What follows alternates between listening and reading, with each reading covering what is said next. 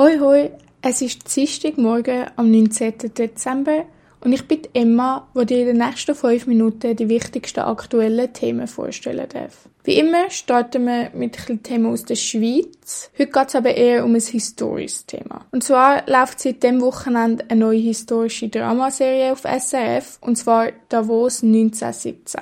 Die Serie spielt im Ersten Weltkrieg in Surprise Surprise Davos in einem Kurhaus. Das ist zwar fernab von der Kriegsfronten, aber trotzdem nicht gerade der sicherste Ort. Es tobt damals ein Spionagekrieg in der neutralen Schweiz und eine Krankenschwester geraten in der Serie zwischen die Fronten der Agentinnen.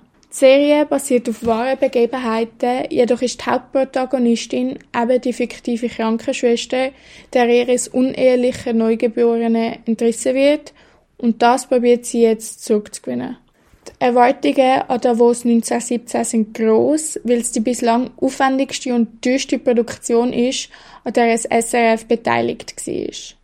Das liegt vor allem auch am Genre vom historischen Drama, weil so Serien oft aufwendige Kostüme und zeitgetreue Locations benötigen, damit alles möglichst authentisch überkommt. 18 Millionen Franken, so hoch ist das Budget für die Serie und das ist auch nur so zur Verfügung gestanden, weil das SRF zusammen mit dem ARD geschaffen hat. Ob es sich gelohnt hat, schaut ihr am besten selber nachher. Ihr könnt die Serie vielleicht über die eh schon langwierigen Festtage anschauen und auf PlaySwiss streamen. Weiter geht's mit Nachrichten aus dem Ausland. Schauen wir zuerst mal in den Vatikan.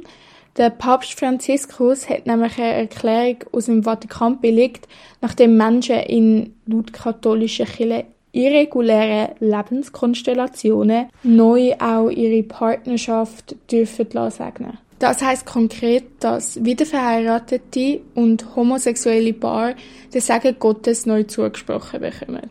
Diese Entscheidung ist ein längst überfälliger Schritt in die richtige Richtung, finden verschiedene Vertreterinnen von der queeren Bewegung in der Kirche. Aber Achtung, die Segnung heisst nicht, dass der Vatikan da eine Ehe zwischen Homosexuellen zulässt oder sogar gleichstellt wie eine zwischen Mann und Frau. Das sowie jegliche sexuelle Beziehungen außerhalb der kirchlich geschlossenen heterosexuellen Ehe sieht der Vatikan weiterhin als sündhaft an. Ebenfalls allein schon der Fakt, dass zwischen der regulären und irregulären Partnerschaft unterschieden wird, ist weiterhin super diskriminierend und in Zukunft muss sich da katholische Kirche noch einiges weiterentwickeln. Kommen wir zum nächsten Thema. Sonntags wird oft abgestimmt und so auch vergangenen Sonntag in Chile. Über die Verfassung in Chile ist jetzt schon zum zweiten Mal abgestimmt worden und zum zweiten Mal ist die neue Verfassung auch wieder abgelehnt worden. Die Bevölkerung von Chile fordert schon seit längerem eine neue Verfassung. Die ist nämlich noch aus der Zeit der Militärdiktatur in den 80er. In der sind die Aufgaben vom Staat sehr minimalistisch angesetzt. Das Bildungs-, Gesundheits- und das Rentensystem sind privatisiert. In der ersten Abstimmung im 2022 ist der Verfassungsentwurf eher links ausgelegt. Er hat mehr Umweltschutz und mehr Recht für indigene Bevölkerung vorgesehen. Ist jedoch auch mit 62 Prozent abgelehnt worden.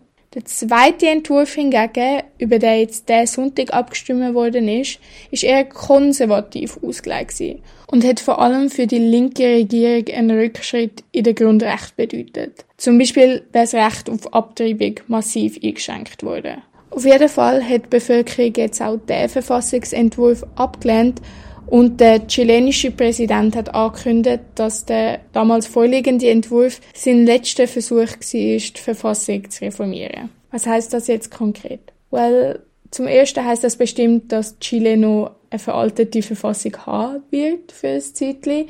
Und zum Zweiten geht es jetzt auch recht darum, wie fest die Bevölkerung überhaupt noch ein Vertrauen hat in die Regierung da der ihre Vorschläge jetzt schon zum zweiten Mal eigentlich nicht durchgekommen sind. Das wäre es dann auch schon mit dem Morgenmemo für heute.